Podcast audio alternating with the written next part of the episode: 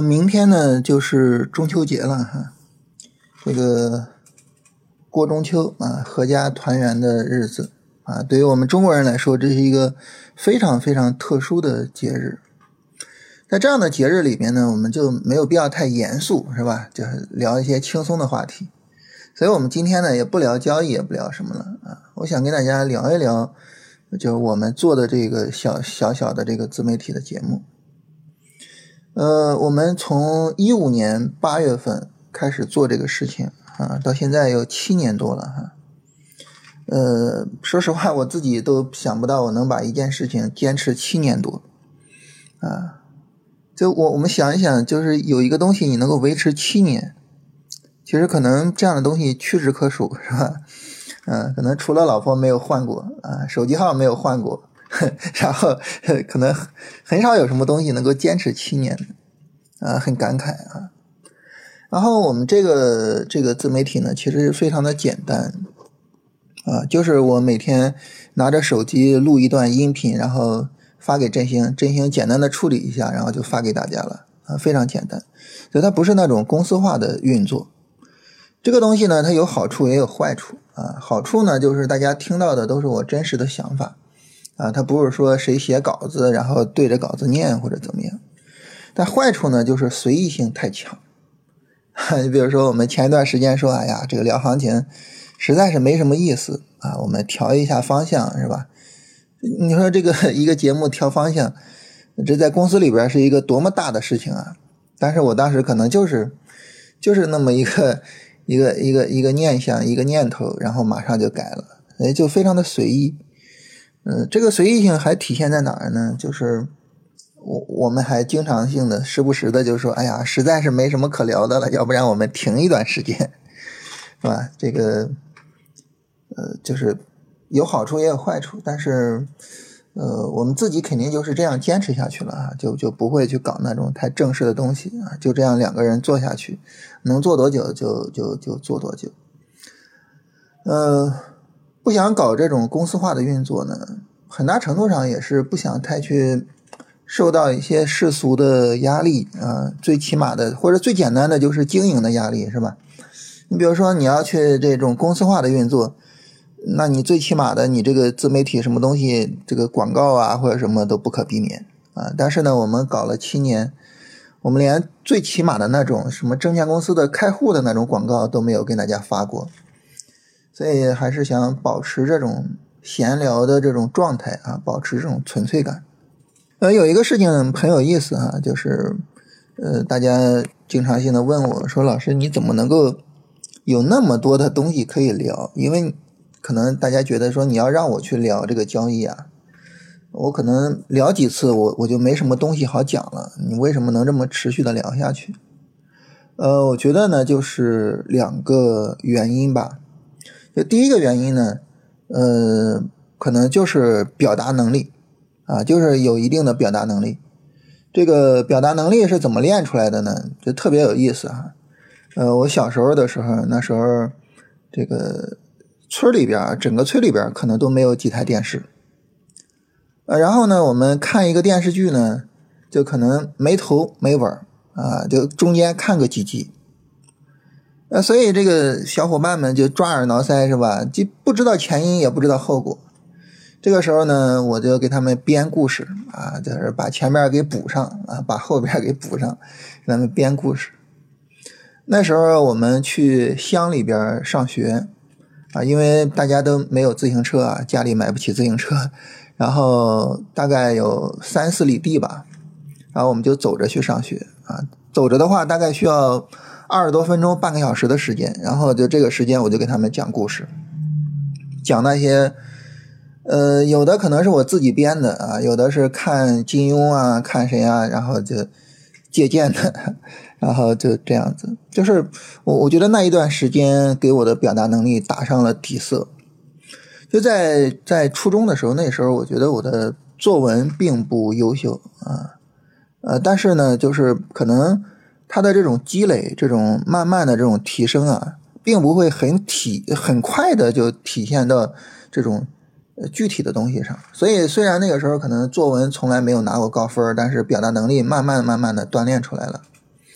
其实这就跟我们做交易似的哈，有些时候大家可能觉得，哎呀，你看我我学习啊，我我那么努力，但是呢，我的交易成绩并没有起色，这个可能就是一个厚积薄发的过程啊，就它需要一个过程啊，就我们不用那么着急。那这是第一个方面，就是表达能力这个方面。但是呢，表达能力可能没有那么重要的地方在于呢，你得有东西表达，表达能力才有价值。就你没有东西表达。那这个表达能力呢，其实就没有意义。所以呢，想跟大家聊第二点。第二点呢，就是我对这个交易的这个投入，就是你无论说你喜欢这个事情也好，还是怎么样，就是我我是属于无时无刻的不在想着交易的事情。嗯，包括我读书啊，读书读的会比较杂一点。我我上大学的时候，还有大学刚毕业的时候。那个时候比较喜欢读 F 类的书，就是经济类的啊。就你到图书馆去，任何一个图书馆，然后它以 F 打头的都是经济类的。然后尤其是那里边这个股票类的书啊，我就经常说嘛，就豆瓣八分以上的都去看一下。当时上学的时候，当然就是在学校的图书馆啊。然后大学毕业之后呢，就在那个首都图书馆啊，就天天。那找不着工作的时候，我我我我我我那时候找工作找了很长时间啊，找不着工作的时候就天天在首图里面泡着，然后就看那个相关的书。然后大概毕业了几年之后吧，就感觉就是股票的书看的差不多了之后，就开始去看别的书，就看的特别的杂啊呃，看的比较多的就是心理学的书，可能看的稍微多一点啊，因为这个咱们做交易嘛。跟心理学、跟心态也是有很大关系的。还有呢，就是一些社科类的书啊，但是整体上特别杂，就各种各样的书都看。但是我我会有一个什么特点呢？就是我无论看什么书的时候，我都会去想，就他讲的这个东西和交易他们之间有没有什么关系啊？我都会去想这个事情啊。你比如说，就是。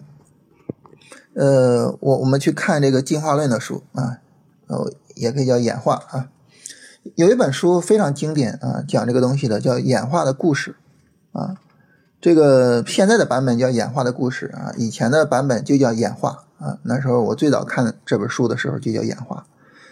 呃，它里面提到一个事情哈，就是说这个这个鱼什么时候排卵？它其实并不是完全确定的啊！你比如说，这个鱼如果生活在山溪之中，啊，整个生活环境非常的恶劣，这个时候呢，它可能早早的就排卵了。为什么呢？因为你这个排卵排的晚了，你万一活不到那个时候怎么办？早早的就排卵，这个时候呢，可能鱼的身体也没有足够健康，没长得没有足够大，排出来的卵呢也没有足够的有活力啊，所以这个时候呢。小鱼苗可能出鱼苗也好，这个鱼苗的生长也好，可能都没那么理想，但是没有办法，是吧？生存环境太恶劣了啊！就是为了确保下一代能够留存下来，就早早的排卵。但是呢，如果说你把同一批鱼啊，给它放到一个平静无波的湖里边，你就发现它排卵排的就比较晚。啊，它就非得长到很肥美的时候，啊，身体非常健壮的时候，这个时候排卵，排出来的卵啊，也是非常的健康的。那为什么呢？因为生活环境很好啊，我不着急啊，是吧？其实包括我们 我们人类啊，我我不知道这个能不能类比，但是我们知道这个古代的人十几岁就结婚生孩子了，但是现在呢，三十岁不结婚也很正常，是吧？但是我在看这个的时候，我的想法就是。市场环境不好的时候，稍微赚一点就止盈；市场环境好的时候，你就尽量的格局拿着，让利润放大。就你看，都是一个道理的。所以呢，就是经常性的就会觉得啊，这个做任何事情，它的道理可能在底层的道理上都是类似的，或者都是一样的，就经常会这么想。这种类比啊，你说它到底有没有什么意义呢？我也说不清楚哈。但是类比这个东西，确实是我们中国人的一个。非常重要的一种思维方式啊，也是我们的一个非常重要的传统智慧啊，是吧？我我们经常说那些什么这个对仗的那些句子啊，“金无足赤，人无完人”，啊，“路遥知马力，日久见人心”。你你说前后两句它有什么直接关系吗？其实没有，就是类比，对吧？就是类比，所以那自然的在我身上是吧？我也继承了咱们的这个。呃中国人的这种传统思维，就是很多类比的东西，通过这种东西呢去思考跟交易相关的事情，所以这就导致什么呢？就是等于我有大量的库存可以跟大家聊的，就是因为你在时时刻刻，就是当然在做交易本身的时候会去总结交易，是吧？这个是没得说的。嗯，然后呢，很重要的一点就是，哪怕在做跟交易无关的事情的时候，也会去想，就是这个道理、这个理念怎么用到交易上，这有点走火入魔，所以呢，就导致就是可以聊的东西就比较多一点啊，所以就每天跟大家聊啊，然后呢也能够持续下去啊，你包括就是。时不时的看到个知乎的问题啊，然后大家问我的问题啊，然后大家在评论里面的留言呀，都有可能激发一些想法，然后都跟大家聊一聊，分享一下。所以话题是层出不穷的。我觉得就是这个表达能力和这个呃无时无刻的这种就是都没有停过对这个交易的思考，我觉得这个是呃就是这两点吧，是我们能够。持续不断的有东西和大家分享的根本原因，所以就是回答一下大家这个疑惑。呃，还有一个就是大家经常问我的疑惑，就是觉得我这个人格分裂比较严重。嗯，在网上呢跟大家聊的时候就滔滔不绝，是吧？然后呢就觉得哇，生活中肯定也是一个特别有趣的人，但是呢在生活中就极度的内向，然后基本上。就没有什么话可以说，啊，就是一一个特别极端的例子是什么呢？就是，呃，前些年没有疫情的时候啊，经常出去讲课什么的，啊，就是无论是在期货公司也好，还是咱们自己组织一些活动或者什么也好，然后这个讲的时候，大家觉得哇，这个老师啊口才很好或者怎么样，结果一吃饭，嗯，就马上就不一样了，这就变了另外一个人。呃，很有意思，所以我我我有时候觉得，就是每一个人都有他自己的舞台，就你就适合这个地方。那你对于我来说呢，我就比较适合，就是把一个东西想明白了去跟大家聊，我就比较适合这种整体性的啊、逻辑性的、系统性的跟大家聊这些，无论理论问题还是实战问题，就我不太适合闲聊。啊，不太适合这个 有一搭没一搭的，或者是怎么怎么样。包括很多人就是说这个，呃，可能跟陌生人没话说，跟朋友有话说，或者是什么。但其实我跟朋友在一块的时候，我也没有特别的说有话说，或者是怎么样，就是就是在人际交往中就是比较内向。所以我觉得从根本上就是每一个人都有他自己的舞台。对于我们来说，很重要的是什么呢？就是我们要找到属于自己的那个舞台。我们一开始出生的时候，呃，老天爷给我们安排了一个舞台，就是我们的家庭、我们的生活环境，然后怎么怎么样。这个舞台它有可能是我们适合的，也有可能呢不是我们适合的。有些时候我在跟孩子辅导作业的时候，就是那孩子学习成绩比较一般啊。呃，然后遇到不会的题，他就会比较难过，有的时候会哭什么的。在这个时候，我我有时候心里也想，就是他现在所登上的，并不是他所喜欢的，也并不是他所适合的舞台。有时候我也想，就是他这辈子能不能找到，就比如说，就跟我一样，找到他自己适合的舞台呢？就我会比较关心他这个问题。我觉得对于我们每个人来说，可能也是这样，就是。我们做的工作，啊，然后股票交易，然后我们现在的生活是我们喜欢的吗？是我们适合的吗？是我们想要去登上的舞台吗？我觉得挺值得我们去思考的，啊，你包括对于股票来说，其实我我并不觉得说，啊，我进入到了股票市场上，我就必须要把这个股票给弄清楚，或者是我就必须持续的做下去。实际上，我们是可以去琢磨一下的，就是我到底适不适合这个东西。啊，如果说我真的就是不适合做股票，其实，嗯，要退退了，我觉得也是没有问题的，是吧？股票这个东西呢，它从本质上来说是一个投资的工具，是一个理财的工具，并不是一个短炒的工具。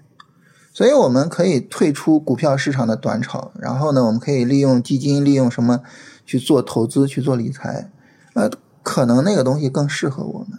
所以我觉得每一个人找到适合自己的舞台，找到适合自己的表演方式，这个是非常重要的。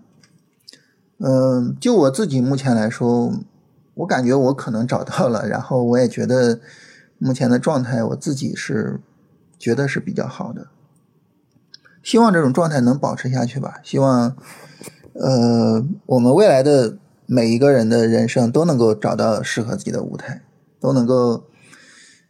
可能今天国内这个发的最多的两个字就是快乐啊，中秋节快乐是吧？都能够快乐下去，都能够持续下去。